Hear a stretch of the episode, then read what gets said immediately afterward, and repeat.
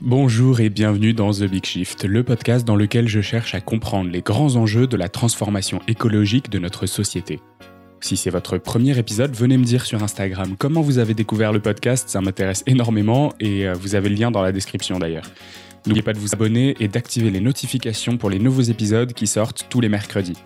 Si vous avez des retours, des remarques, des invités à suggérer, des thèmes à aborder, je suis ravi de prendre vos propositions. Et pareil, tout ça, ça se passe sur Instagram avec le lien dans la description. Alors cette semaine, c'est deux invités que j'ai reçus pour un échange très intéressant autour du choix difficile de l'engagement.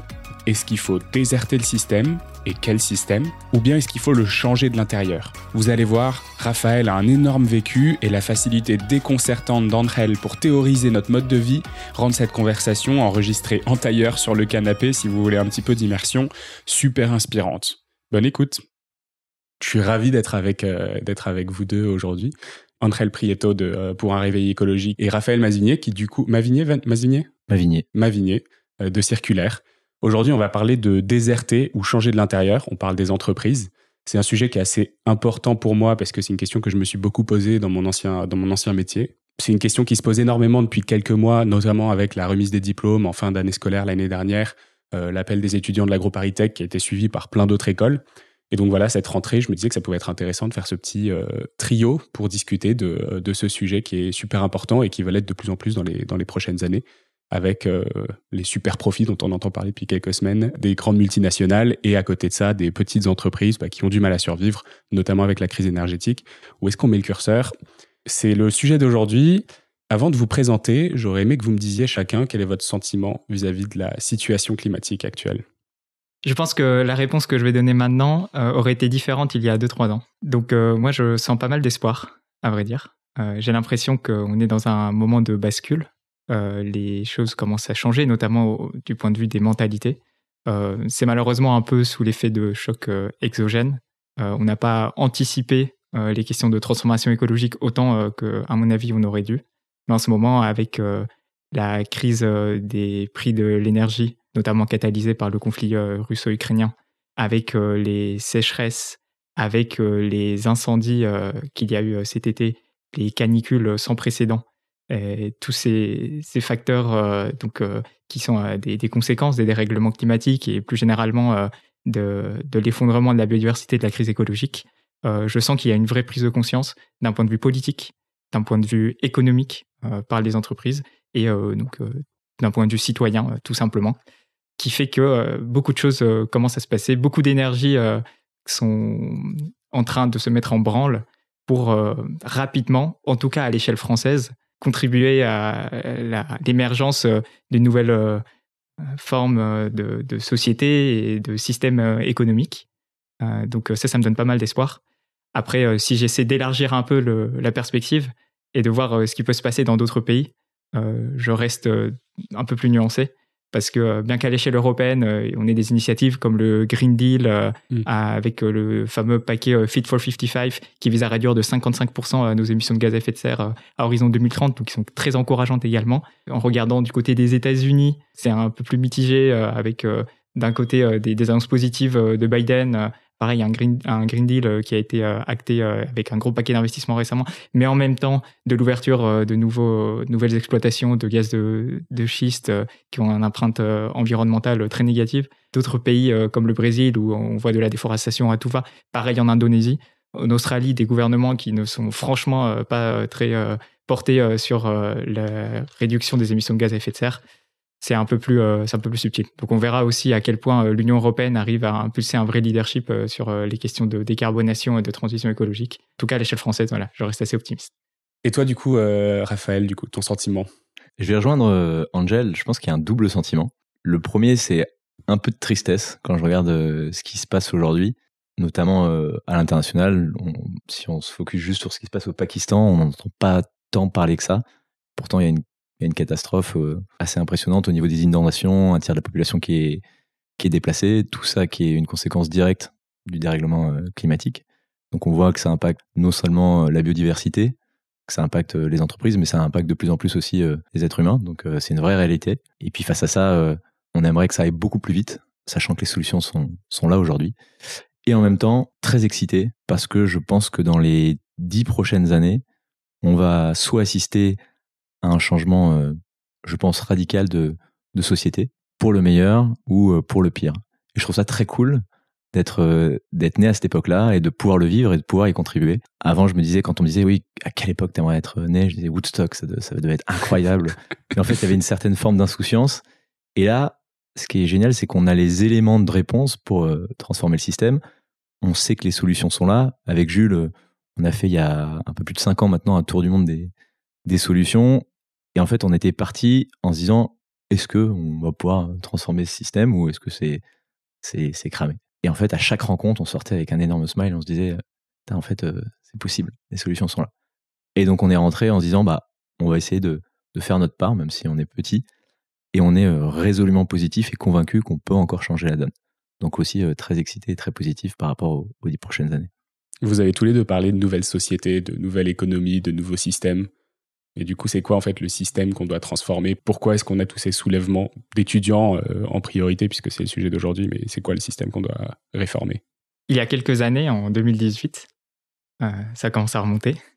On a écrit un manifeste euh, avec un groupe d'étudiants de différentes grandes écoles qui s'appelle le Manifeste étudiant pour un réveil écologique, qui essentiellement explique que nous, étudiants, ressentions une incompatibilité très forte entre les jobs qu'on nous proposait à la sortie de l'école et euh, nos convictions écologiques.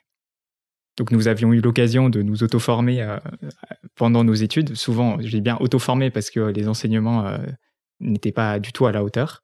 Et nous avions donc conscience de cette urgence écologique, mais à côté, on nous proposait des, des jobs euh, dans des grandes entreprises, euh, voire euh, des, startups ou des, des, PME ou encore la puissance publique qui n'est pas du tout en phase avec ce sentiment d'urgence. Donc, nous, ce qu'on explique, c'est que on refuse d'aller travailler pour ces employeurs qui ne mettraient pas l'environnement au cœur de leur stratégie et qu'on est prêt à s'engager, on est déterminé pour transformer donc ce, fameux système qui est celui qui est fondé sur la surconsommation, qui confond euh, diversité de choix et liberté, qui confond également euh, surconsommation et bonheur, et euh, donc qui est également fondé sur l'extraction à tout va d'énergie fossile pour produire toujours plus, consommer toujours plus, et in fine, émettre toujours plus de gaz à effet de serre, ce qui, comme l'expliquait très bien, déstabilise non seulement les écosystèmes et le climat, mais également les sociétés humaines, avec des conséquences déjà catastrophiques au Pakistan, au Bangladesh, mais aussi en France. Donc c'est un peu ça notre message. Et après, euh, ça, a catalysé en fait euh, tout un mouvement avec plus de 30 000 étudiants qui ont signé cet appel. C'est quelque chose euh, qui était totalement inespéré. les médias qui s'en sont, saisis, un intérêt très fort de la part notamment des grandes entreprises qui sentaient, et je pense sentent toujours davantage, un très fort risque de recrutement si elles ne montrent pas qu'elles sont exemplaires sur les questions de transition écologique. Ça nous a permis euh, donc euh, d'aller rencontrer euh, les dirigeants de ces entreprises, leurs présidents, leurs directeurs généraux, des membres du conseil d'administration, d'aller rencontrer également des personnages politiques, donc typiquement des ministres ou des membres de leur cabinet, pour évoquer avec eux leur degré d'engagement sur les questions écologiques et évoquer avec eux euh, les messages euh, que souhaitent porter les jeunes à leur attention sur euh, leur manque d'engagement écologique. Pour moi, c'est ce système qu'on doit changer. C'est un système dans lequel les leaders, qu'ils soient économiques ou politiques, ne sont pas suffisamment conscients de l'urgence et ne mettent pas en œuvre tout ce qui est nécessaire pour catalyser la transformation vers plus de durabilité, vers une économie qui est régénératrice et qui euh, n'est pas euh, destructrice, comme c'est le cas aujourd'hui. Quel regard, du coup, vous portez sur, euh, sur cet appel des étudiants en fin d'année dernière à, boycotter les grandes entreprises, les multinationales, les super profits en tant qu'étudiants de grandes écoles Qu'est-ce que, qu'est-ce que vous en pensez? Sachant que vous êtes tous les deux, en fait, à travailler avec des entreprises qui sont dans ce système aujourd'hui. Donc, qu'est-ce que, quel regard vous portez? Pour revenir sur la question que tu as posée juste avant, déjà, j'aime beaucoup ton approche, Angel, parce que moi, ce que j'aurais répondu et ce que je vais répondre, c'est euh, il faut changer le système euh, économique actuel. Toi, tu as parlé de changer les mentalités. Et je trouve ça assez cool parce que pour changer le système, il faut changer les mentalités. Maintenant, je vais juste revenir sur le système économique actuel et peut-être pour celles et ceux qui nous écoutent, c'est pas forcément clair pourquoi le système mm. économique actuel est pas pertinent. Et après revenir sur ta, sur ta question. J'espère que j'embrouille pas tout le monde parce que tu as posé une autre question. on fait des allers-retours, il n'y a pas de souci. Très bien. En fait, ce qui est assez intéressant, c'est que au tout départ, les sociétés humaines se sont développées en harmonie avec la nature. On était en osmose avec la nature, on, devait vivre avec la nature. Et il y a un moment où il y a eu cette révolution industrielle qui s'est qui s'est passée, et on est passé d'un mode de vie plus ou moins en harmonie avec la nature, avec un mode de vie en prédation avec la nature. Et non plus vivre en symbiose, mais utiliser la nature à nos, à nos fins. Et cette économie qu'on a mis en place, c'est pour ça qu'on parle d'économie circulaire, en tout cas l'économie euh, actuelle, c'est une économie dite linéaire où on ponctionne les ressources naturelles, on transforme la matière et on jette. Et ça, on le fait euh, de façon croissante euh, depuis la révolution industrielle. Sauf que quand tu disais qu'est-ce qu'il faut changer, bah c'est très compliqué d'avoir un modèle de croissance infinie dans un modèle ou dans une planète où les ressources sont finies. L'illustration concrète, c'est était très bien montré par ce qu'on appelle le jour du dépassement. Aujourd'hui, on, consomme en termes de ressources à peu près une planète 7, euh, une planète 9. Ça veut dire que dans 20 ans, il n'y a plus d'or, dans 30 ans, n'y a plus de cuivre. Donc on va le connaître, tout ça. Et on ne laisse pas à la Terre euh, la possibilité de se régénérer. Donc qu'est-ce qu'il faut changer? C'est cette approche euh, capitalistique en fait du système économique et plutôt d'être dans une approche régénérative. Quelles sont les actions qu'on va mettre en place en tant que citoyen, en tant qu'entreprise, en tant que politique pour pas seulement réduire, mais pour régénérer euh, cette planète dont on est dépendant si on veut continuer à, survivre tout simplement dans le long terme. Donc c'est notre approche à la nature qu'on a besoin de, changer. Je sens que c'est un, c'est un élément euh, extrêmement important pour notre survie. Et ça, on a tendance euh, potentiellement à, l'oublier. Du coup, les étudiants l'ont bien compris. Mmh. Et il y a eu une, une, je pense, un, un élément déclencheur. Je ne sais pas ce qui s'est passé cette année-là. En tout cas, moi, je note l'année 2018. Euh, Et d'ailleurs, Angel, j'aimerais bien avoir ton retour là-dessus. Mais 2018, ça, il y a toujours eu cette réflexion écologique euh, chez les jeunes. Euh, il y a mai 68, on avait déjà parlé, ainsi de suite. Mais bon, ça n'avait pas, ça avait pas boomé. Puis 2018, il y a une jeune, une jeune fille, Greta Thunberg, qui commence à prendre la parole sur ces sujets-là. Ça fait le buzz. Tu as Manifeste pour un réveil, écologique qui, qui voit le jour. Euh, t'as euh, notre affaire à tous euh, et des euh, influenceuses comme Camille Etienne qui voient le jour aussi, qui commencent à, à poursuivre l'État en justice. On n'avait jamais vu ça. Et, et en quatre ans, c'est devenu. Les marches pour le climat. Voilà, les marches pour le climat. Et avant, ce phénomène de résistance, il, était, il était limité et on, les gens étaient vus comme des, des hippies ou des marginaux. Et aujourd'hui, la résistance, elle, est, elle est largement acceptée et de plus en plus euh, rejointe. Donc ça devient, la résistance devient la norme. Je sais pas, je, suis pas tout, j'ai pas tout à fait cette impression. C'est peut-être le cas dans des milieux urbains et aisés, mm. Mais j'ai pas l'impression que ce soit le cas quand même majoritairement. peut-être que toi tu peux nous le dire parce que maintenant tu bosses, euh, tu bosses en Rhône-Alpes, c'est peut-être très différent, je sais pas. Oui, déjà, je viens d'arriver en Rhône-Alpes et je suis à Lyon, qui est aussi un milieu relativement urbain, pour ne pas dire euh, totalement. Euh, donc euh, après, effectivement, je suis pas sûr que cet avis soit partagé par toute la population française. typiquement, les résultats aux, différentes échéances législatives, électorales plus généralement récentes, montrent que l'écologie ne fait pas encore l'unanimité mm. parmi nos concitoyens. Donc, sans, sans, me prononcer sur les programmes de tel ou tel parti, je pense que on voit quand même qu'il y a des clivages forts, des clivages d'ailleurs qui pourraient amener à s'accentuer dans les années à venir et créer une sorte de conflit de classe, pour reprendre les propos de Bruno Latour, sur euh, ces questions écologiques. Donc pour moi, c'est un, un vrai risque et euh, il faut euh, faire très attention. Ça passe beaucoup par des politiques publiques plus redistributives en question climatique, donc plus axées sur la justice sociale liée à la transition écologique. Donc inutile de rappeler l'épisode des Gilets jaunes qui a éclaté en partie à cause de l'augmentation de la taxe carbone euh, qui a été perçu comme euh, trop inégalitaire. Euh, donc ça, pour moi, c'est une leçon qui a été bien prise en compte par le milieu des décideurs publics et qui permettra de ne pas refaire des erreurs de ce type dans le passé. C'est dommage parce que c'est un épisode qui nous a fait perdre quand même un temps assez précieux sur les questions climatiques. Après voilà, on, trébuche une fois et puis après on fera attention à, cette pierre la, fois suivante. Ce que je constate, c'est que typiquement, si on revient à mes propos sur les politiques publiques qui sont déployées en ce moment, à l'échelle européenne, il y a une réflexion sur l'élargissement du marché de quotas carbone, notamment pour toucher davantage les particuliers. Cette réflexion, elle était immédiatement accompagnée de réflexion sur la redistribution des bénéfices tirés de cette taxe, de manière à compenser les personnes qui seraient le plus touchées et les plus vulnérables. Peut-être pour revenir sur, et c'est peut-être le premier débat qu'on peut avoir tous les trois, tu me disais Xavier que tu n'étais pas d'accord que la résistance devienne la norme, et Angel aussi potentiellement que ça s'illustrait dans les urnes.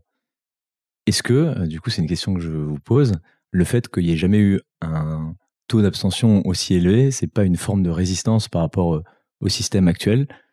Pour moi, mais ça se trouve, je suis assez naïf, j'ai jamais vu en 34 ans d'existence autant de mouvements sociaux, autant de mouvements écologiques qu'aujourd'hui, et surtout le fait qu'ils arrivent à entraîner de plus en plus de monde avec eux. Tu parlais, Xavier, des, des marches pour le climat, mais moi j'ai jamais vu ça, des centaines de milliers de personnes qui marchent quand j'avais 15 ans pour le climat, mais pour moi c'est, je trouvais ça dingue. Alors quand, quand je parle de, de devenir la norme, en fait c'est plus la normalisation de la résistance. C'est-à-dire que cette normalisation de résistance, avant on avait du mal à, à rentrer dans cette résistance parce que si je rentrais dans cette résistance, j'avais l'impression d'être un peu seul. Et là, la communauté entre guillemets de résistants, que ce soit euh, écologique, sociale, euh, électorale, elle est de plus en plus importante. Et donc, c'est quelque part, ça devient quelque part une norme sociale. Et il y a ces biais cognitifs qui fait que s'il y a de plus en plus de personnes qui sont euh, engagées dans ces mouvements, bah, c'est plus simple de suivre euh, ces mouvements. C'est un comportement un peu moutonnier qui peut être à la fois négatif, mais aussi positif. Et du coup, ce que je trouve intéressant là-dedans, et c'est ce que tu évoquais, Angel, c'est que il y a de plus en plus de personnes qui challengent le statu quo actuel. Et, et pour moi, c'est en train de devenir une norme et c'est ce qui, ce qui peut servir de tremplin pour transformer le modèle. Est-ce qu'on attend, on a attendu, est-ce qu'on a atteint pardon, le point de bascule qui fait qu'il y a un certain nombre de personnes suffisamment convaincues pour changer de, de système? Ça, clairement, non, c'est pas encore le cas. Mais est-ce qu'on y arrive? J'ai l'impression que même si ça va pas assez vite, on est en train de prendre la bonne direction. Je sais pas ce que vous en pensez. C'est très intéressant et je pense qu'on pourrait euh, résumer ton propos par euh, une phrase qui vient de me venir à l'esprit. C'est qu'aujourd'hui, on peut être radical sans être marginal. Et c'est peut-être ça finalement euh, tout, l'enjeu. C'est qu'avant, quand, on était radical au sens noble du terme, c'est-à-dire en prenant cette question écologique à la source et en se demandant concrètement quels sont les ordres de grandeur en jeu, quelles sont les actions qu'on doit mettre en œuvre, dans quelle mesure ça implique de changer nos comportements, de changer nos manières de produire, nos manières de consommer, et qu'on agissait en conséquence, on était marginal.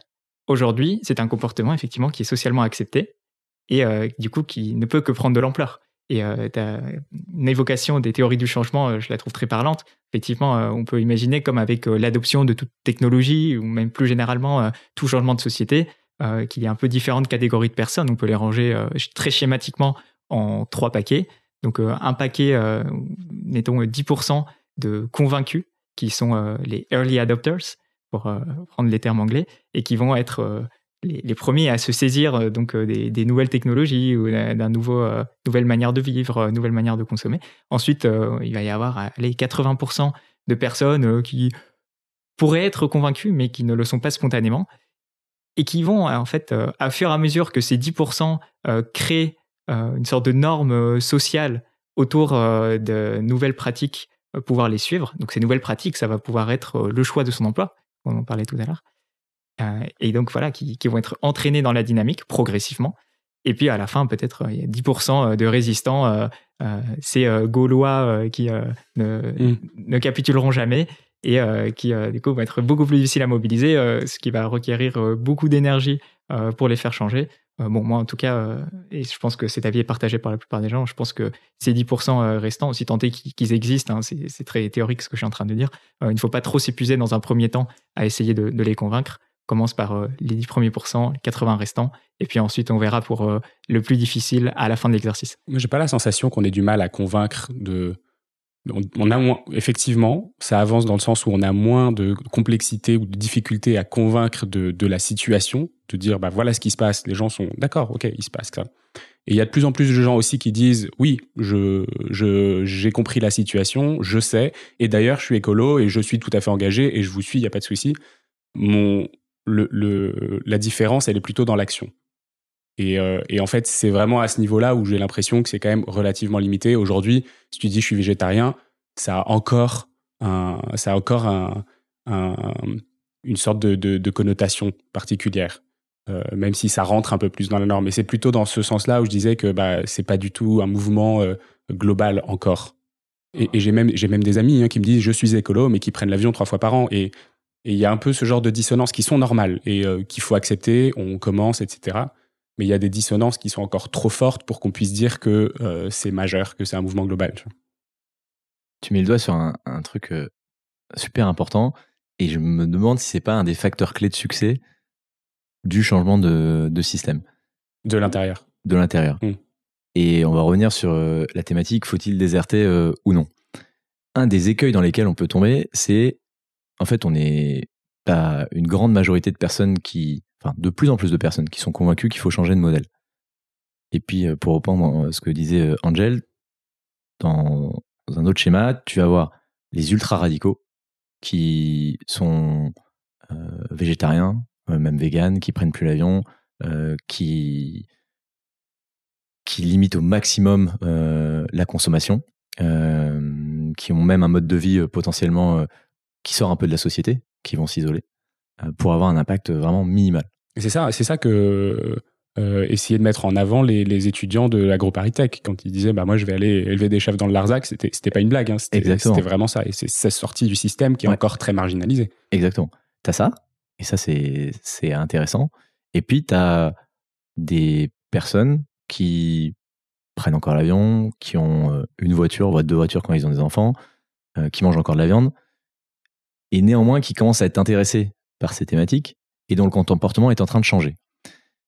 Si on arrive à rassembler toutes ces personnes-là, c'est très fort, parce qu'on arrive à rassembler beaucoup de monde. Le problème, et ce qui est en train de se passer, c'est que ce qu'on peut voir, c'est que des fois, alors qu'on a la même vision, au final, qui est le système ne va pas, au sein même de ce groupement de personnes qui est très divers, il y a des oppositions. Et on va venir se challenger entre nous. Et du coup, on va passer de l'énergie à s'auto-challenger au lieu de passer de l'énergie à euh, convaincre les 80% euh, restants. Sur ces 10%-là, il y en a des extrêmement radicaux et c'est très bien. Il y en a des moins radicaux et c'est très bien. Mais maintenant, c'est comment on, la joue collective pour aller euh, chercher ces 80% de personnes qui ne sont pas forcément convaincues.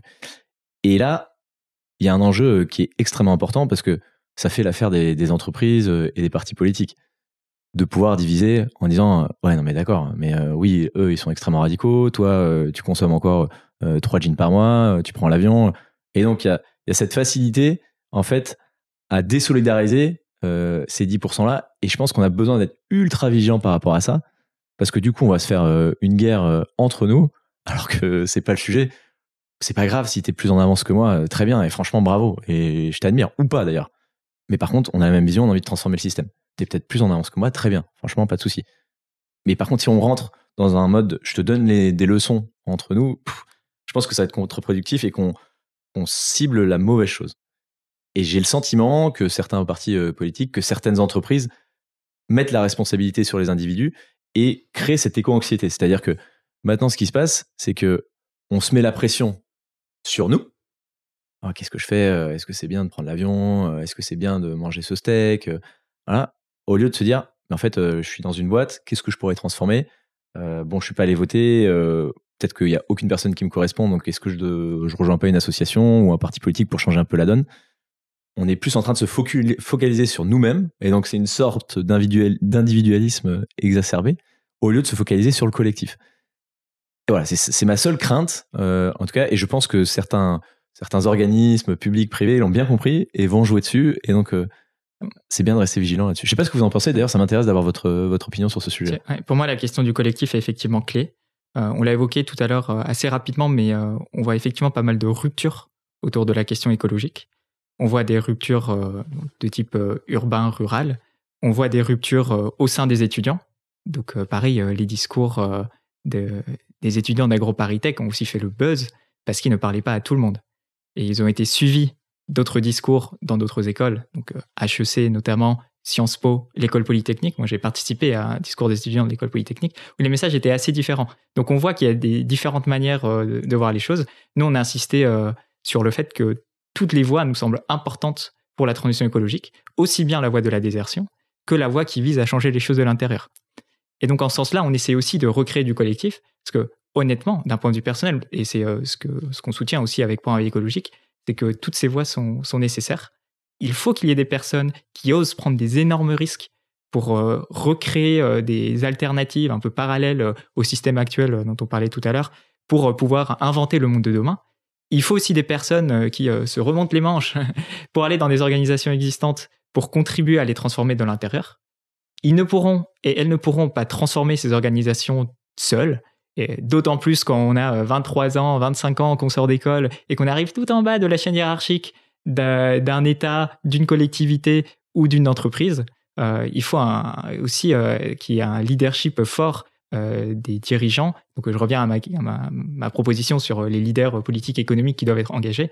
Et là, ça permet de reboucler avec est-ce qu'il faut rejoindre une entreprise, l'État qui contribue au système actuel ou pas, pour moi, c'est très dépendant de la vision stratégique qui est portée par le groupe en question, le collectif en question. Donc toi, tu as participé à ce discours. Tu dis qu'il faut les deux, la désertion, le changement de l'intérieur. Les deux sont importants. Tu viens de commencer ta carrière. Qu'est-ce que tu as choisi? Donc moi, j'ai plutôt choisi de changer les choses de l'intérieur. Donc j'ai décidé à la sortie de l'école polytechnique, donc de l'X, de rejoindre la puissance publique. J'avais la chance de pouvoir faire ce qu'on appelle un grand corps d'État, qui me permet assez rapidement d'avoir des responsabilités euh, dans la fonction publique. Et donc, euh, je me suis dit, on va y aller. Euh, je vais rejoindre le grand corps qui est rattaché au ministère de l'économie et je vais faire mon possible pour contribuer. Évidemment, à chaque fois, on contribue, on ne fait rien tout seul, à verdir les politiques publiques de développement économique. Donc, aussi bien dans leur définition, ce qui se passe plutôt au niveau national, que dans leur mise en œuvre, ce qui se passe plutôt au niveau des territoires. Et à l'époque où j'ai rejoint, donc euh, là c'était euh, plutôt 2019-2020, euh, c'est au moment où j'ai décidé de, de, rejoindre une formation complémentaire, donc ça s'appelle le corps des mines pour la fonction publique. J'avais vraiment l'impression que je serais un peu tout seul à l'avant du bateau, que je devrais vraiment déployer une énergie folle pour convaincre mon entourage, mon entourage professionnel évidemment sur ces questions. Et ce que je constate aujourd'hui avec une grande joie et qui me permet aussi d'être assez optimiste comme je l'expliquais au début, c'est qu'aujourd'hui ça devient presque une banalité de dire qu'on souhaite travailler euh, sur la question de transition écologique et qu'on veut verdir euh, les politiques publiques. C'est vraiment euh, tarte à la crème, tout le monde en parle. Mm. Après, bon, est-ce que tout le monde le fait? Est-ce que tout le monde déploie l'énergie nécessaire ou pas? Ça, je n'en suis pas convaincu, mais ça viendra avec le temps. En tout cas, je ne sens aucune résistance au sein du, donc, du leadership politique et du leadership de l'administration pour être moteur sur ces questions-là. Au contraire, moi, on me demande très explicitement d'être proactif euh, les personnes qui voient mon CV me disent ah bah voilà euh, tu as l'air assez euh, expert assez calé sur les questions de transition écologique notamment sur la décarbonation et son volet économique. Est-ce que tu peux nous faire des propositions? Est-ce que tu peux nous aider à avancer? En ce moment je, travaille par exemple sur la question de la formation des hauts fonctionnaires à la transition écologique. l'État a annoncé donc à travers le ministre de la transformation publique qu'il allait former les 25 000 au cadre de l'État mm. à la question écologique, c'est énorme. Et euh, c'est vraiment les directeurs d'administration, euh, les, les directeurs d'administration euh, déconcentrés, centrales, ça va être aussi les ministres, ça va être leur cabinet ministériel. C'est vraiment les personnes qui prennent les décisions les plus structurantes au niveau de la puissance publique. Et bien ces personnes-là, très rapidement, vont être formées aux questions écologiques et on va faire le nécessaire pour que la formation elle soit de qualité et je ne doute pas qu'elle le sera. Un peu plus longue que celle de euh, Valérie Masson-Delmotte euh, au Conseil des ministres la semaine dernière. ce serait, ce serait assez, assez souhaitable. Après, euh, donc cette formation de Valérie, Valérie Masson-Delmotte, ce ne sera pas toute la formation que recevront les, les ministres. il va y avoir aussi des fresques du climat qui vont être mm. déployées. Il va y avoir aussi des, ce qu'on appelle un atelier d'automne, donc pareil, qui permet de manière assez pratique de se rendre compte des enjeux, des ordres de grandeur autour de la question climatique.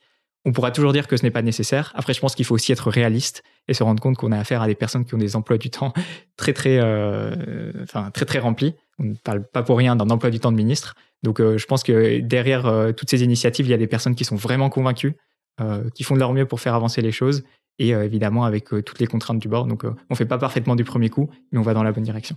Tu disais tout à l'heure qu'on peut que contribuer à faire avancer une entreprise ou une direction publique dans le bon sens. C'est quoi alors le, premier, la première chose qu'on doit faire pour commencer à transformer une entreprise quand on est dedans? Je pense qu'Angèle l'a très bien, euh, l'a très bien dit, c'est former, former, éduquer sensibiliser. En fait, c'est le terreau fertile euh, pour faire pousser, euh, l'arbre du changement. On se rend pas compte, et tu l'as bien dit, Xavier aussi, c'est que là, on est entre nous, on est tous convaincus de la pertinence de ce modèle-là, mais on est encore loin d'être la majorité. Euh, que ce soit au sein des grandes entreprises ou en dehors des grandes villes. Il y a, enfin, le niveau de connaissance, d'appétence euh, sur le sujet n'est pas le même, mais parce que les gens n'ont pas accès euh, à l'information ou ils ont accès à trop d'informations et c'est difficile mmh. de faire le tri. Donc, si on prend le monde des entreprises et nous, notre expérience avec Circulaire, dont la mission est d'accompagner justement ces grands groupes dans leur transition vers l'économie circulaire, bah, l'étape numéro un, c'est de convaincre de la pertinence de passer à une économie euh, circulaire et régénérative, de la pertinence euh, écologique, mais aussi de la pertinence économique. Parce que s'ils font pas euh, le shift très rapidement, ils vont se planter comme a pu se planter Kodak ou d'autres entreprises. Et ça, pareil, le message, en tout cas la façon dont on essaye d'avoir ce récit, l'idée c'est pas de faire flipper, c'est juste de le mettre devant la réalité et de leur dire mais quoi qu'il arrive, en fait le comportement des, des consommateurs, des citoyens, citoyennes est en train de changer la législation est en train d'arriver. Il y en a qui sont assez agiles et qui ont bien compris euh, comment se positionner et se renouveler. Si vous ne le faites pas, euh, bah, ça, ça sera fini pour vous. Donc, on a besoin de le communiquer et de le communiquer euh, de façon ludique et entre guillemets sexy pour que les gens à la fin se disent ok d'accord là je comprends que c'est un sujet pour nous on a besoin de se former et on a besoin de former à la fois les comex les directeurs directrices mais aussi les gens qui sont dans une entreprise, il y a des gens qui sont terrain, et en fait, c'est eux qui font le taf, et c'est important de ne pas les oublier aussi. Eux, ils ont besoin d'être formés, c'est mmh. eux qui ont créé concrètement les solutions opérationnelles. Donc l'idée, c'est de former un maximum de personnes, et là, maintenant, la question, c'est de se dire, bah, comment tu formes euh, très rapidement un maximum de personnes. Donc là, il faut utiliser euh, bah, les leviers euh, qu'on a aujourd'hui. Alors c'est marrant parce qu'un levier qu'on critique énormément, c'est le numérique. Mais l'air de rien, le numérique, c'est un formidable outil pour faire passer des messages très forts. Je pense que toi, pour un réveil écologique en, en, profite bien et ils ont bien raison. Ils sont ultra présents euh, sur LinkedIn et leurs posts, c'est le feu. Une activiste comme Camille Etienne, euh, mm. ultra présente sur Instagram, super moyen de faire passer euh, des messages. Donc capitalisons, capitalisons là-dessus. Nous, chez Circulaire, on a monté un e-learning pour que on puisse former un maximum de personnes très vite à l'économie circulaire. Là, typiquement, cet e-learning sur l'économie circulaire, il est déployé chez euh, la SNCF et on va former 24 000 personnes euh, en un an. Donc c'est euh, énorme. Ça peut être énorme. Donc voilà, l'idée, l'étape C'est le même nombre que, le, que, la fonction publique, du coup, à peu près. C'est 24 000, ça? Ouais, ouais, ouais. Donc l'idée, c'est, enfin, je rejoins Angel, l'étape numéro un, c'est convaincre, et ça, c'est par de la formation. J'aimerais totalement aller dans ton sens et rajouter peut-être encore quelques éléments qui me, qui me semblent intéressants. Donc d'abord en, préliminaire, hein, parce que la question c'est juste pour rappel, que faire pour changer une entreprise de l'intérieur ou une structure de l'intérieur?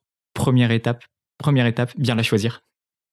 Donc voilà, j'en ai parlé tout à l'heure. Le, leadership, est-ce qu'il est euh, aligné avec euh, notre, notre vision, avec nos convictions? Est-ce que euh, on, dispose des informations nécessaires pour voilà, être convaincu qu'on va s'inscrire dans une vraie dynamique transformante et pas des actions à la marge qui, in fine, n'auront pas vraiment d'impact et ne feront que nous frustrer? Et donc, ensuite, voilà, ça, c'est vraiment le, préalable. Ensuite, je pense qu'il y a trois grands prérequis. Euh, premier, la formation, totalement d'accord. Euh, en plus de tout ce que tu as dit, je pense que c'est important de rappeler euh, tout l'enjeu de, de, la formation scolaire et puis de l'enseignement supérieur. Donc ça, c'est quelque chose sur lequel on a beaucoup travaillé avec Pour un réveil écologique. Nous, on pense que les étudiants, ils doivent être informés des enjeux et ils doivent être aussi formés pour y répondre. Et les deux sont importants. Et vraiment, qu'on a pris le problème en 2018, euh, on était loin du compte. Et là, euh, de la même manière que les entreprises commencent à se mettre en mouvement, les grandes écoles, les universités, l'enseignement supérieur commencent à se mettre en mouvement. Donc, euh, à l'école polytechnique où moi j'ai fait mes études supérieures, il y a énormément de, formations sur le sujet, même en tronc commun, qui sont mises en place. Donc ça, c'est pareil, une perspective assez réjouissante. Question de la formation numéro un. Numéro deux, je pense, c'est bien s'entourer. C'est toute la question de se créer un réseau de personnes qui partagent nos convictions, euh, qui veulent agir avec nous et euh, sur qui on peut s'appuyer d'une part pour développer des actions communes, mais aussi pour nous redonner de l'énergie, pour nous remotiver face aux difficultés qu'on va inévitablement rencontrer, aux échecs qu'on pourra subir dans cette démarche de transformation qui est toujours très énergivore. Donc bien s'entourer, il y a Point Réveil écologique qui nous permet de faire ça en tant que jeunes étudiants ou jeunes actifs. il y a plein d'autres réseaux comme le Shift Project, avec les shifters, ils sont un peu partout en France et ils, essaient de travailler à décarboner l'économie. il y a des réseaux de fonctionnaires comme le LIAR, qui sont très actifs aussi avec donc un tropisme assez particulier sur les politiques publiques. Il y a en entreprise les collectifs, donc qui est un collectif de collectifs, des, personnes un peu de, toutes entreprises qui, se réunissent pour partager les bonnes pratiques et encore une fois se donner mutuellement de l'énergie pour contribuer à transformer leurs entreprises de l'intérieur. je pense que c'est le deuxième point. Après la formation, il y a le fait de bien s'entourer. Et puis dernièrement, agir. Et on l'expliquait tout à l'heure, effectivement, le climat n'en a rien à faire des discours. on peut beaucoup parler, beaucoup parler. Si on brûle du, du, pétrole, si on brûle du gaz, si on brûle du charbon, on est en train d'émettre des gaz à effet de serre. Si on élève euh, des bovins euh, qui émettent du méthane, on est en train d'émettre des gaz à effet de serre. Si euh, on a des tuyaux qui transportent du gaz et qui ont des fuites, on émet du méthane et donc des gaz à effet de serre. Et donc le climat, il s'en fiche qu'on discute et qu'on fasse des beaux discours en expliquant que on va vraiment s'engager pour la sobriété énergétique, etc., À la fin, il faut agir. Et donc ça, c'est pour moi le, troisième pilier qui est absolument essentiel. on peut commencer par agir petit. Euh, notamment quand on est jeune, quand on arrive dans une structure, on ne va pas pouvoir euh, tout transformer euh, à notre niveau, mais il faut commencer par voilà, ces, petits pas, en ayant toujours en tête quelles vont être les actions les plus impactantes, hein, pour ne pas tomber dans le travers de se dire oui voilà j'ai changé les gobelets en plastique pour des gobelets en carton, j'ai fait ma BA, je peux maintenant prendre l'avion pour aller à l'autre bout du monde pour passer une semaine aux Seychelles. Non ça ça marche pas. Il faut toujours avoir je pense les ordres de grandeur en tête. Euh, s'informer avant pour euh, justement euh, savoir quelles sont les actions les plus pertinentes, mais il faut agir. Alors tu vois, ce que tu dis, j'ai l'impression que ça peut fonctionner dans des structures qui sont encore à taille humaine. Moi, j'étais très très impacté par le très impacté, très touché plutôt par le, licenciement d'Emmanuel Faber chez Danone par un conseil d'administration alors qu'il essayait d'implémenter une entreprise à mission, par un peu la même chose avec Isabelle Cocher chez Enzy. Et j'ai l'impression que même à des niveaux très élevés, finalement, en fait, on se fait quand même bouffer et ça devient presque impossible à. Enfin, c'est des paquebots qui sont impossibles à manœuvrer, euh, même avec euh, même avec des mains de fer. Comment est-ce que à des niveaux comme ceux qu'on a aujourd'hui, parce qu'on nous on est encore à des niveaux de, hiérarchie qui sont relativement relativement faibles dans ces structures, bah, comment est-ce qu'on peut se dire après ce genre de après ce genre de d'événements, bah, ce que je fais, ça a un impact, ça, ça, ça va vraiment dans le bon sens? Ouais, j'ai une réponse, euh, je pense, qui sera assez pertinente. Donc, si tu veux bien, je commence. J'étais chez Engie euh, au moment où euh, Isabelle Cocher euh, a dû partir. Bah, ça tombe bien. donc je pense que j'ai vécu ça de l'intérieur. C'est même pas prévu pour les auditeurs. donc moi, dans, dans, le cadre de ma formation au corps des mines, j'ai dû passer deux ans en entreprise, un an dans une entreprise en France, un an dans une entreprise à l'étranger. Le but, c'est de mieux comprendre le, le, secteur privé avant d'aller du côté du secteur public pour pouvoir ensuite adopter des politiques publiques plus pertinentes pour les entreprises. Donc voilà, j'avais décidé de passer un an chez Engie. Pourquoi Engie?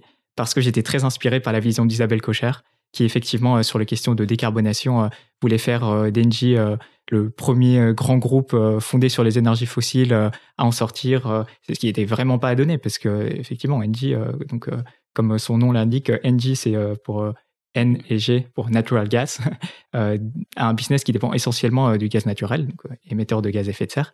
Et elle a impulsé cette, cette euh, vision euh, stratégique autour notamment de la sobriété énergétique. Rendez-vous compte, c'était en, je pense, 2019-2020.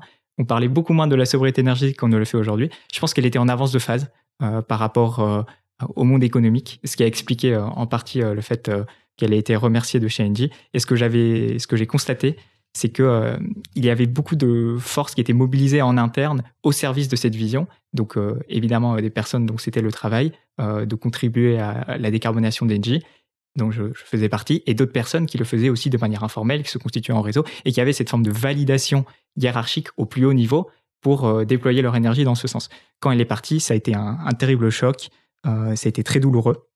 Mais ce qu'on voit aujourd'hui, c'est qu'elle a laissé sa marque. Donc tout ce qu'elle a fait n'a pas servi à rien. Pourquoi je dis Pourquoi est-ce que je dis ça? Parce qu'aujourd'hui, Engie, je n'ai pas d'action chez Engie, hein, je ne cherche pas du tout à, à, défendre ce groupe ou quoi, mais aujourd'hui, Engie a une trajectoire de décarbonation extrêmement ambitieuse qu'elle respecte avec des budgets carbone qui répartissent entre toutes les lignes métiers euh, avec des sortes de, négociations, KPI, un peu comme on ferait euh, avec euh, le, budget financier de l'entreprise. Et les managers sont attendus sur leur, la décarbonation de l'unité dont ils sont responsables. Et ils ont un prix du carbone interne, et, tout ça, ça fonctionne. Et aujourd'hui encore, Engie draine des jeunes, des étudiants en sortie d'école, des jeunes actifs motivés par les questions de décarbonation, parce que quand bien même euh, la vision stratégique, euh, en tout cas euh, qui est communiquée, est un peu moins ambitieuse qu'elle ne l'était précédemment. En pratique, il se passe des choses assez intéressantes et assez incroyables sur la décarbonation. On avait invité, pour rebondir sur ce que tu dis, Angel, c'est génial que, tu aies pu assister à ça. Et c'est bien parce que je me suis toujours posé la question. À un moment, on a eu la DG d'Engie Solutions au Club Circulaire. Donc, le Club Circulaire, c'est un, rendez-vous trimestriel où on réunit 50 grandes entreprises qui sont engagées dans leur transition, d'autres qui commencent, d'autres qui sont plus avancés, et puis 50 startups qui ont des solutions très opérationnelles. Et là-dedans, on a souvent des tables rondes avec euh, des dirigeantes ou dirigeants d'entreprises qui s'engagent dans cette transition. Et donc, on a eu euh, Anne-Laure de Chamard, la DG euh, d'Engie Solutions, et on a évoqué la question des talents. Et en fait, elle relatait ce que tu as très bien dit, Angel. Elle dit, quand on a changé la vision d'Engie et d'en faire un acteur qui a pour objectif la sobriété énergétique, on est passé à une entreprise qui recevait 200 000 CV par an à une entreprise qui recevait 900 000 CV par an. Donc rien qu'en changeant la raison d'être et la vision de l'entreprise, on voit à quel point tu peux euh, capter de nouveaux talents. Et en fait, une entreprise, c'est quoi? C'est un ensemble de talents. Et si demain, tu n'as plus de talent, bah, tu meurs. Donc je pense que NG l'a bien compris et a enclenché cette transition. Maintenant, à voir, et toi tu le sais mieux que moi, Angel, si c'est réel ou pas, est-ce que c'est du greenwashing ou pas, mais en tout cas, il y a eu un effet très concrètement sur le nombre de postulants euh, chez Engie. je pense que cette question est clé pour la puissance publique également. Parce qu'aujourd'hui, on est face à un vrai problème d'attractivité, euh, notamment de l'État, mais aussi des collectivités du secteur hospitalier, euh, dont, dont, le nombre de CV reçus, typiquement dont tu parlais précédemment, a énormément chuté au cours des dernières années. Aujourd'hui, le service public n'attire plus, ou n'attire plus autant. Et ça, c'est un vrai problème. C'est un problème parce que c'est important d'avoir des personnes bien formées euh, d'avoir un pool de talents parmi lesquels choisir le plus large possible, de manière à impulser et mettre en œuvre des politiques publiques pertinentes et des politiques publiques efficaces au service de, nos concitoyens et aussi au service des entreprises, pourquoi pas. Donc euh, comment est-ce qu'on pourrait euh, reverse, je ne sais pas quel est le mot français, cette tendance? À mon avis, ça peut beaucoup passer par la question de l'engagement écologique de l'État, de l'engagement écologique de l'administration. Et je pense, je pense que notre ministre de la transformation et de la fonction publique actuelle, Stanislas Guerini l'a assez bien compris, euh, parce que très rapidement, il a cherché à se positionner sur cette question, à montrer que euh, l'État euh, cherche à être éco-responsable, que l'État aussi cherche à former ses collaborateurs, donc voilà, c'est la question d'information qu'on évoquait tout à l'heure, de manière à ce qu'ils puissent impulser des politiques publiques plus pertinentes sur les questions de transition écologique. Donc à mon avis, voilà, il y a quelque chose euh, qui se joue de ce côté-là, qui n'est pas totalement qui n'est pas exploité à son plein potentiel, parce que, euh, sauf erreur de ma part, euh, les services de recrutement de la fonction publique ne croulent pas encore sous les CV. Donc peut-être message aux leaders politiques, c'est une question qui mérite peut-être un peu plus d'attention. Et aux étudiants qui auraient envie de, postuler aussi. Allez-y, il y a de la place. Je voudrais revenir sur ce que tu disais, Xavier, tout à l'heure, en parlant du départ d'Emmanuel Faber, du départ d'Isabelle chez Engie en fait, pourquoi, c'est quoi le, le, why derrière tout ça et, et, en fait, est-ce que du coup, il faut se dire que tout est foutu ou, ou que en fait, il y a quand même moyen de changer les choses? Ce que j'ai tendance à penser, en fait, pourquoi ces gens partent Parce que ces entreprises sont cotées sur les marchés financiers, qu'il y a un actionnariat très court-termiste qui demande des résultats très court terme, et en fait, ces visions que proposent euh, Emmanuel Faber et Isabelle Cochet sont des visions euh, long terme, moyen terme, qui ne vont pas avoir une rentabilité économique court terme, et donc qui ne convient pas au mode actionnarial actuel. Si on changeait le, le mode actionnarial des entreprises, c'est-à-dire que si le mode actionnarial n'était pas basé sur le court terme, mais sur les performances de long terme, et si la mesure de la création de valeur des entreprises était différente. Aujourd'hui, c'est purement de la création de valeur économique. C'est-à-dire que si euh, Marlboro Light vend plus de, de clopes quelque part, euh, bah, l'entreprise croît et donc euh, il y a plus de chiffres, ils vont pouvoir emprunter plus sur les marchés. Si Dassault vend 350 rafales en Inde, bah, c'est cool, on fait un max de chiffres, on peut emprunter plus sur les marchés. Aujourd'hui, c'est purement économique. Si on, fait, on faisait juste un, petit exercice de 30-30-30, c'est-à-dire, OK, la performance d'une entreprise, maintenant, c'est plus que la performance économique, c'est 30% de performance économique, 30% de performance sociale et 30% de performance environnementale, on va dire 33, 33, 33. Déjà, ça changerait drastiquement la donne. Maintenant, euh, vous allez me dire, OK, euh, génial, mais comment on change ça? Qui mm. change euh, ce mode actionnarial? Bah là, pour moi, quelque part, c'est l'État, en fait, qui change ce mode actionnarial. Et l'État, c'est qui? C'est, euh, encore une fois, on revient les citoyennes et les citoyens. D'où l'importance, à mon avis, primordiale de s'impliquer dans euh, ces mouvements collectifs, politiques, quel que soit son bord, et d'aller euh, voter, d'aller porter sa voix. Aujourd'hui, il n'y a pas forcément d'alternative très excitante. Et donc, toute cette énergie qu'on voit qui est en train d'émaner, est-ce qu'on ne pourrait pas la mettre justement dans, cette, dans, ce, dans ce corps politique pour pouvoir justement donner de la voix et changer changer les choses de l'intérieur, sachant que, encore une fois, le politique est le canal euh, mm. de décision des, citoyens. Et là, il y a peut-être, alors là, Angel, je ne sais pas s'il y a cette euh, réflexion aussi, euh, enfin, qu'est-ce que tu en penses, mais le fait que on ait un système politique où c'est des quinquennats renouvelables. Bah, en fait, c'est très court terme la vision d'un président de la République. je bosse pendant deux ans et au bout de deux ans, je pense déjà à ma réélection. Donc déjà là, il y, a quelque chose qui va pas dans le. Enfin, c'est un point de vue personnel et j'aimerais bien voir aussi ton, point de vue, Angel. Mais du coup, je vais bosser pour ma réélection. Et malheureusement, quand tu changes euh, des choses comme ça, ça va faire pas mal de mécontents. On va avoir des lobbies qui vont s'opposer, euh, qui vont communiquer des messages, qui va soulever euh, certaines foules. Donc il y a de fortes chances que tu sois pas réélu la prochaine fois. Mm. donc peut-être qu'il y a aussi un changement à faire euh, côté, euh, côté politique. Et encore une fois, ce changement euh, politique n'arrivera que par les citoyens et les citoyennes. Et c'est ça qui est, pour moi, un message d'espoir. C'est-à-dire que souvent, on se dit, putain, mais qu'est-ce que je peux faire? À part devenir écolo responsable. Bah, en fait, si on arrive à créer ce mouvement collectif, si on, a créé, on arrive à, donner envie à, ce collectif de changer la donne et d'aller voter et de pouvoir avoir une vraie alternative politique, alors on peut transformer les choses. Donc c'est cool de dire qu'on a encore le pouvoir quand même. Ouais. Moi, j'ai presque un avis un peu plus positif que ça, d'ailleurs, euh, sur le, temps de changement, parce que tu disais tout à l'heure que la vraie puissance publique, en fait, elle est dans les administrations, dans les services déconcentrés, et ça, c'est moins des. Enfin, il me semble que c'est quand même vachement plus long terme. C'est pas des, c'est pas des élections quinquennales. Euh.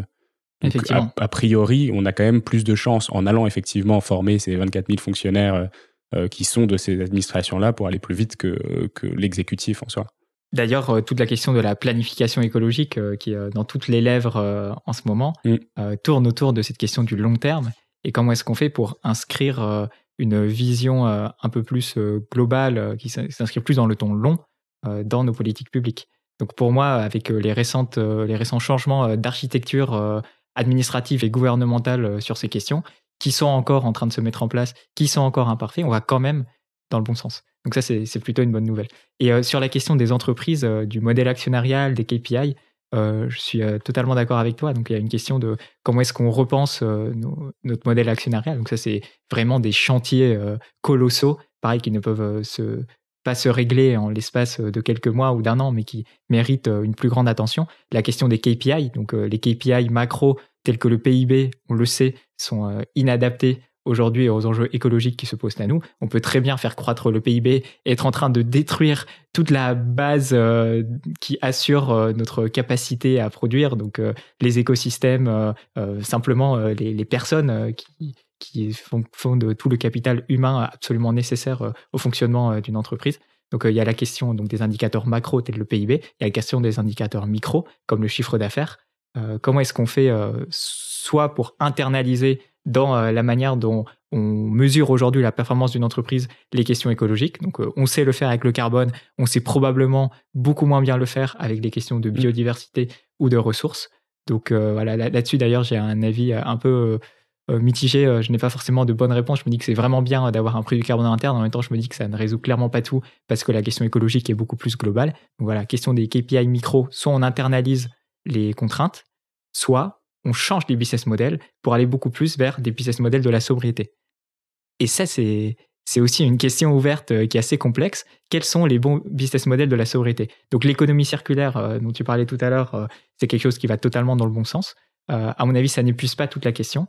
Et on va devoir être assez créatif et innovant dans la période à venir, à très court terme, déjà pour passer l'hiver. notre première ministre a annoncé que les entreprises vont devoir faire des plans de sobriété énergétique avec une réduction de 10% de la mmh. consommation à, échelle deux ans. C'est énorme. C'est une marche très difficile à franchir. donc voilà, la marche est haute.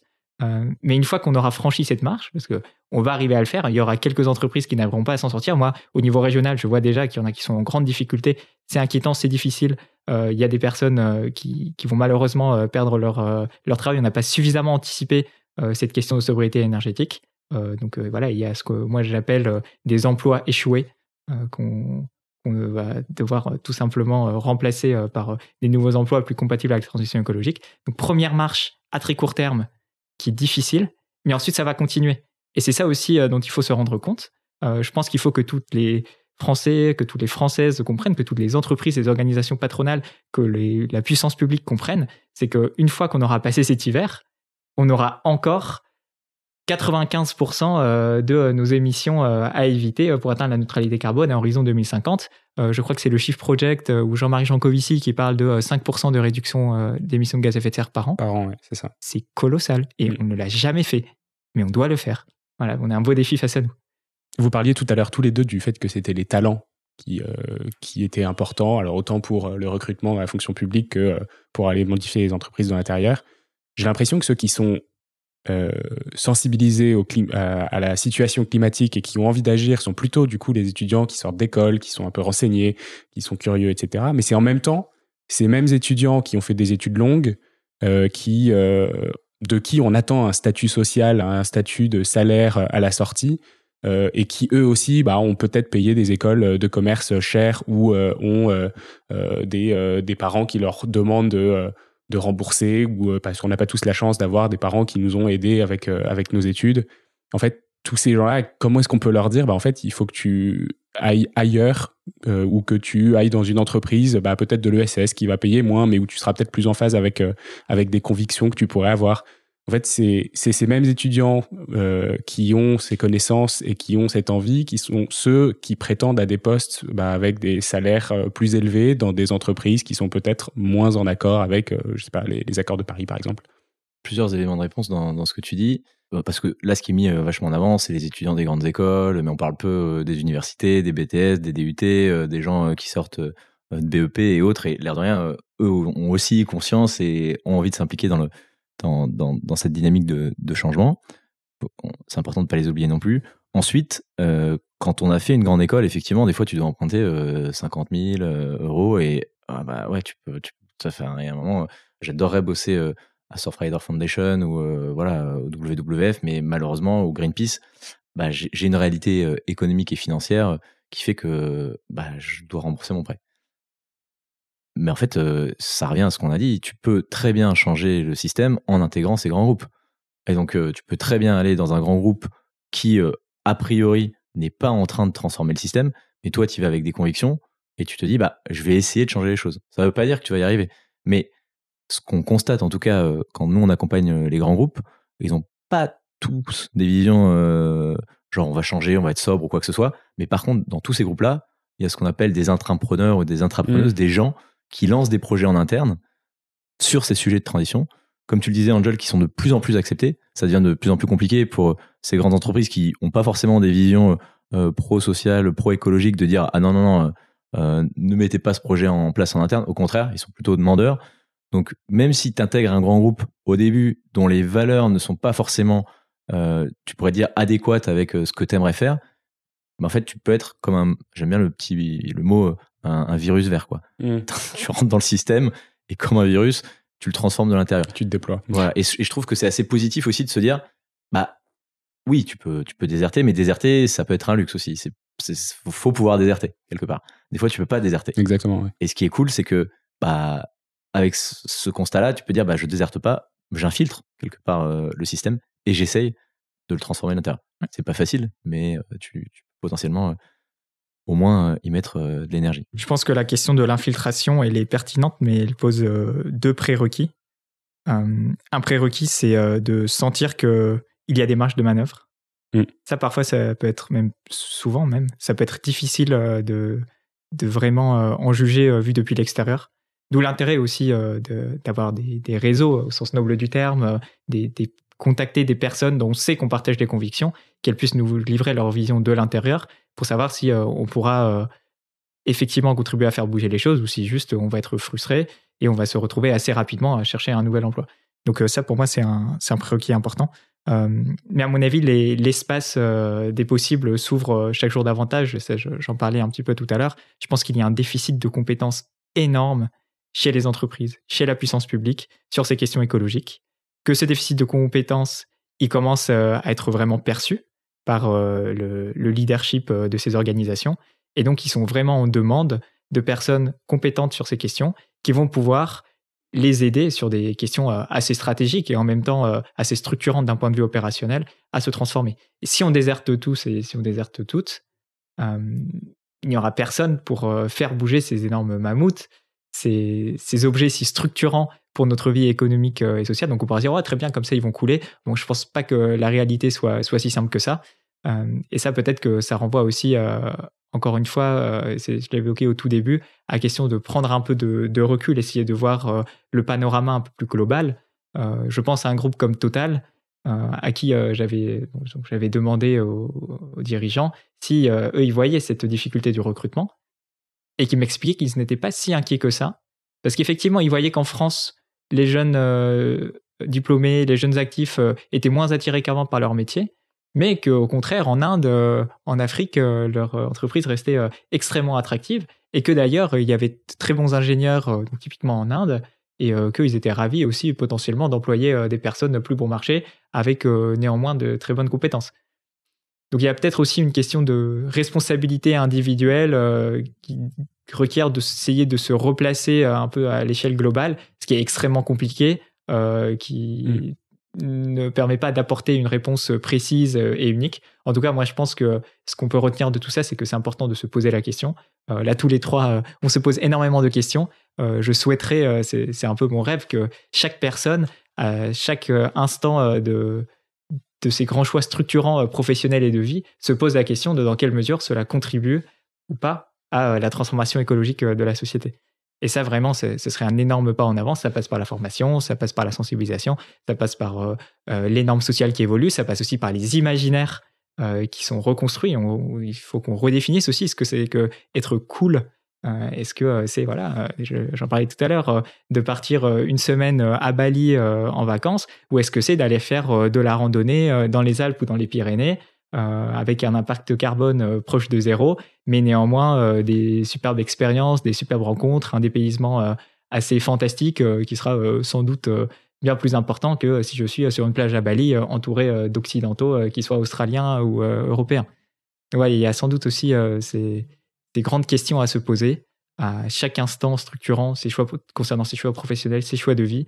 Est-ce que ce que je fais, c'est compatible avec l'urgence écologique? Tu parlais des gros mammouths, est-ce qu'on attend qu'ils coulent Est-ce que chacun, vous pensez que en 2050, on peut avoir des entreprises comme, euh, comme Total, comme Engie, qui sont en accord avec, euh, avec, un, monde, euh, un monde vivable Est-ce que en fait, on va dans ces entreprises en se disant, dans le cas où on a effectivement la bonne foi de dire j'y vais pour essayer de les changer, est-ce que c'est des choses qui sont, est-ce que c'est des engagements qui peuvent avoir un retour sur investissement suffisamment rapide avec des entreprises de cette taille-là? Alors 2050, donc là on est en, on est en En 2022, dans 28 ans? Ouais, c'est ça. C'est la date à laquelle on dit le, que le, la planète doit être neutre. Donc, euh, eh ben, on pourra réécouter ce, ce podcast dans 28 ans. Moi, je fais un petit pari là. En espérant que Spotify existe encore, parce que du coup, ça fait partie de ces mastodontes. on verra, on verra. Mais en fait, pour moi, la réponse, elle est assez claire, mais ça se trouve, je me, je me trompe complet. Hein. Mais je fais le pari que, en fait, euh, est-ce que Total et Engie seront encore présents? Il y a deux possibilités de réponse. Si ils ont saisi les enjeux, ils ont réussi à se transformer, à capter les nouveaux talents et transformer radicalement leur business model pour passer de euh, d'un business model prédateur à un business model plutôt régénérateur. Alors je pense qu'ils seront encore présents. Si ils l'ont pas fait, euh, je pense que d'ici 28 ans, ils seront plus là. Donc c'est c'est un vrai euh, c'est un vrai pari. Mm. Je pense que ce sera le cas parce qu'il y a une réalité en fait business aussi tout simplement. ça va être très très très compliqué pour elles de garder le modèle économique qu'elles font. En fait, là, en travaillant tous les jours avec des entreprises, on arrive à des, sortes d'absurdités où on est en train de faire le bilan carbone, et c'est sans parler de la biodiversité, parce qu'on oublie, euh, pour revenir dessus, euh, tous les aspects de biodiversité, mais si on se focus que sur le bilan carbone et les émissions de CO2, en fait, on est en train de faire les trajectoires carbone des grands groupes et des grandes entreprises, et on est en train de voir leur trajectoire de croissance. Ils font ça avec euh, Carbone 4, EcoAct, et mm. en fait, sur leur trajectoire de croissance, et leur, euh, ça, ça va pas avec. Euh, c'est pas possible, en fait. Donc, à un moment, il va falloir de, on va devoir changer. Parce que si elle continue sur cette trajectoire, en fait, tous les événements qui sont en train de se passer actuellement vont s'accélérer. Donc, socialement, au-delà de l'aspect environnemental, dans les, dans les 28 prochaines années, il va, y avoir de très très gros problèmes, des migrations euh, climatiques, mais là on parle de, dizaines de millions de personnes. On va avoir des soulèvements sociaux, comme on a pu voir avec les gilets jaunes, qui vont être généralisés. Donc ça, franchement, ça, ça, si on ne fait rien, ça risque d'être un bordel monstre. Il y a de grandes chances que ça, ça le soit d'ailleurs. Hein. Mais du coup, je fais le pari quand même. Je, je pose un petit pari. Je pense que les entreprises qui seront là en 2050 se seront radicalement transformées et je pense qu'il n'existera plus d'entreprises, en tout cas comme Total, avec sa mission et ses activités euh, aujourd'hui. S'ils les gardent, je, pense qu'ils ne seront plus là. Allez, on prend le pari. Une bière en 2050. si on a encore envie. Je pense effectivement qu'il faut faire très attention euh, quand on se projette dans le futur à ne surtout pas raisonner toutes choses égales par ailleurs. Il ne faut pas imaginer que toutes les transformations économiques, toutes les transformations sociales que nous sommes en train d'évoquer, elles vont euh, se faire euh, à, climat constant, qu'elles vont se faire à biodiversité constante. ce qu'on voit aujourd'hui, c'est que les conséquences des dérèglements climatiques sont déjà visibles. Ce que les climatologues nous expliquent, c'est que ces conséquences vont s'aggraver et qu'il y a potentiellement des boucles de rétroaction positives qui vont se mettre en place, qui vont faire en sorte que le système climatique s'emballe et euh, dépasse des seuils au-delà desquels les changements seraient totalement irréversibles. Donc, euh, quand, moi j'imagine le monde de 2050, parfois j'aimerais bien pouvoir imaginer un monde euh, où voilà on, a les mêmes villes qu'aujourd'hui mais finalement tout le monde roule à vélo et puis je fais mes vacances pas trop loin et puis j'achète mes, mes, petits légumes et mes légumineuses dans un magasin bio où tous les locaux où tous les tous les aliments ont été produits à proximité sans emballage etc mais en même temps, je me dis, euh, on entre aussi dans une euh, ère où les crises vont se succéder. Euh, on a vécu une, une pandémie qui était de type zoonose qui, nous, qui a mis le système économique et plus généralement nos sociétés à genoux, qui a énormément déstabilisé des personnes individuellement avec des, des, conséquences psychologiques assez graves pour tout un tas de personnes. Et je pense en particulier à beaucoup d'étudiants qui ont été très mal vécu cette période-là, mais euh, plus généralement, euh, à toutes les personnes qui, qui ont été impactées euh, par le Covid, à cette zoonose qui n'est pas encore terminée, succède une crise géopolitique qui, pour nous occidentaux, est vraiment structurante et grave. Donc voilà, si on parle à des Chinois ou si on parle à des Japonais, là, pour eux, c'est pas super important ce qui passe en Ukraine. Pour nous, c'est assez structurant. Ça crée un, choc énergétique également sans précédent. Donc voilà, triple crise, crise sanitaire, crise géopolitique, crise euh, énergétique, tout ça en l'espace de deux ans. Euh, il y a un, certains euh, penseurs qui théorisent l'effondrement de nos sociétés, mm. donc de notre modèle fondé sur la, surconsommation et le toujours plus, la croissance infinie dans un monde fini, qui explique ben voilà, c'est tout simplement insoutenable. Et ce qui va se passer, comme on ne va pas réussir à agir à temps, c'est que le système de lui-même va s'effondrer. Moi, j'ai peur qu'on soit en train de rentrer un peu quand même dans cette période. ça nous secoue, ça nous oblige à réagir. Pour l'instant, on est vraiment dans la gestion de l'urgence. La vraie question qui se pose, c'est ce qu'on va réussir à capitaliser sur euh, cet électrochoc pour euh, pouvoir impulser une vision de long terme et pour pouvoir aussi créer un nouveau récit euh, commun, typiquement en France un récit national commun de la transition écologique. Ça fait le lien avec toute la question politique. Est-ce qu'on va pouvoir se réunir collectivement autour d'une vision commune d'un futur désirable que l'on souhaite atteindre et qui va nous permettre de nous organiser pour euh, pouvoir euh, mettre toutes les énergies en cohérence, euh, exploiter toutes les synergies qui s'offrent à nous pour pouvoir transformer notre modèle. Bon, ça, c'est une vraie question que je me pose. J'aimerais avoir la réponse. Je n'ai pas ma petite boule de cristal. En tout cas, je pense que tous les trois là, on essaie de mobiliser toute notre énergie et on n'est évidemment pas les seuls au service de finalement cet, objectif ultime euh, qui, qui, requiert de recréer euh, ce collectif et euh, de dépasser toutes les ruptures dont on parlait précédemment, des ruptures générationnelles, des ruptures rurales, citadins, des ruptures de type socio-économique pour pouvoir dépasser les clivages et créer un, collectif capable de relever cet immense défi. Il y a quelque chose aussi qui est fondamental si on veut réussir cette transition. on, l'a évoqué plusieurs fois, mais c'est les nouveaux récits. et là, il y, a, plusieurs écoles sur ces nouveaux récits. Il y a effectivement les récits collapsologistes, il y a des récits plus à l'eau de rose sur un monde vert et possible, sur un monde tout numérique ce qui est intéressant de voir, c'est en fait comment on crée euh, des récits positifs. Ce qu'on se rend compte, en tout cas, c'est que dans, dans, les différentes analyses des nouveaux récits et des récits qui marchent, il y a deux choses. Il y a un, faire un constat. Donc là, le constat, en fait, euh, la collapsologie, elle est déjà là. L'effondrement, il est déjà là. Euh, ceux qui ont plus de 50 ans qui nous écoutent, il y a 65%, 65 de la biodiversité qui a déjà disparu sur leur échelle de vie. Donc l'effondrement, il est là. C'est l'effondrement du modèle économique mmh. linéaire, il va arriver, il est là. Euh, l'effondrement de la façon dont on consomme, euh, c'est en train d'arriver. Donc euh, il y a plein d'effondrements qui sont déjà là. Donc ça, c'est le constat. Après, c'est la façon dont, dont on voit ce constat et de la réponse qu'on y apporte. Si la réponse, elle est anxiogène, c'est on va pas s'en sortir, c'est cata, à mon avis, on perd tout le monde. Mm. Je, ça se trouve, je me gourre, mais à mon avis, on perd tout le monde. Si on arrive à se dire, bon, ok, constat, c'est cata, mais on a les solutions, tu parlais de, tu vois, de plan de transformation, euh, de planification écologique. Et voilà les différentes strates qu'il va falloir mettre en place, les différentes actions qu'il va falloir mettre en place. On se donne 20 ans et on le fait et on peut y arriver. Et qu'on arrive à galvaniser et donner envie. Voilà, on a tout compris. Aujourd'hui, je sais pas, je, vous pose la question, je me, j'arrive pas à voir quel, en tout cas, je trouve qu'il manque de ce nouveau récit, de ce, récit qui donne envie. Je trouve qu'il y a beaucoup de récits euh, euh, anxiogènes. Même moi, des fois, je me dis, putain, ça va être compliqué. Et il manque un peu ce récit qui donne envie. Et souvent, je, fais la comparatif entre deux films qui, pour moi, euh, montrent les deux types d'approches. Il y a un film qui est sorti euh, de Hulot qui s'appelait Le syndrome du Titanic, où il montre que tout s'effondre. Et il a mmh. raison, tout est en train de s'effondrer. Ce film, euh, bah, l'air de rien, tu sors, tu as envie de te tirer une balle. Et puis, tu as un film qui est sorti plus récemment, qu'on a sûrement vu. Le syndrome du Titanic, c'est plutôt d'y aller avec les œillères, non, surtout. De se dire, tout va bien aller, c'est bon. Jusque, jusque là, tout va bien. Ouais, voilà, il prend contre-pied de ce qu'il dit dans le film. Euh, et après, tu as un autre film euh, qui est quand même génial, qui s'appelle euh, Demain. Celles et ceux qui nous écoutent, qui l'ont pas vu, franchement, regardez-le parce que justement, il, en fait, il, il, fait ce pari de à la fois faire un constat que quand même on est dans une situation assez catastrophique, mais par contre que les solutions sont là.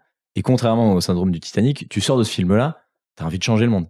Et je trouve que c'est une très belle illustration de si tu arrives à créer un nouveau récit qui donne envie, tout en étant conscient du constat euh, catastrophique dans lequel on est, eh ben, tu peux euh, potentiellement euh, changer la donne. Et ensuite, il y a eu un deuxième film et on a vu ce que ça avait généré, l'impact de ce film-là. Donc, c'est à petite échelle. Mais si on arrive à avoir ce récit à grande échelle qu'a tenté Cyril Lyon à ce moment-là, quand il a fait, quand il a fait demain, bah, ça peut changer drastiquement la donne.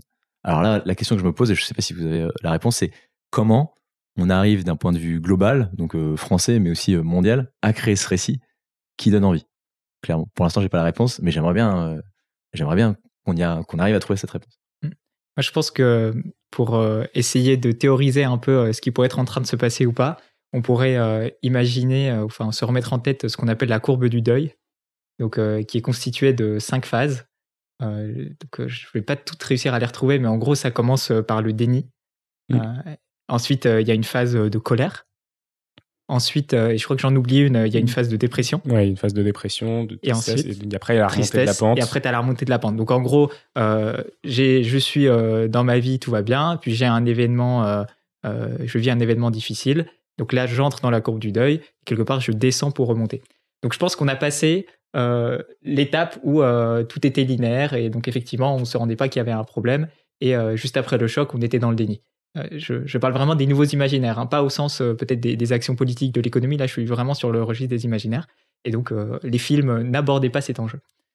Ensuite, nous avons quelques films qui vont plus dans le sens de la colère, enfin des films ou des livres ou quoi, et qui, qui montrent cette réaction de rejet par rapport à ce qui est en train de se passer.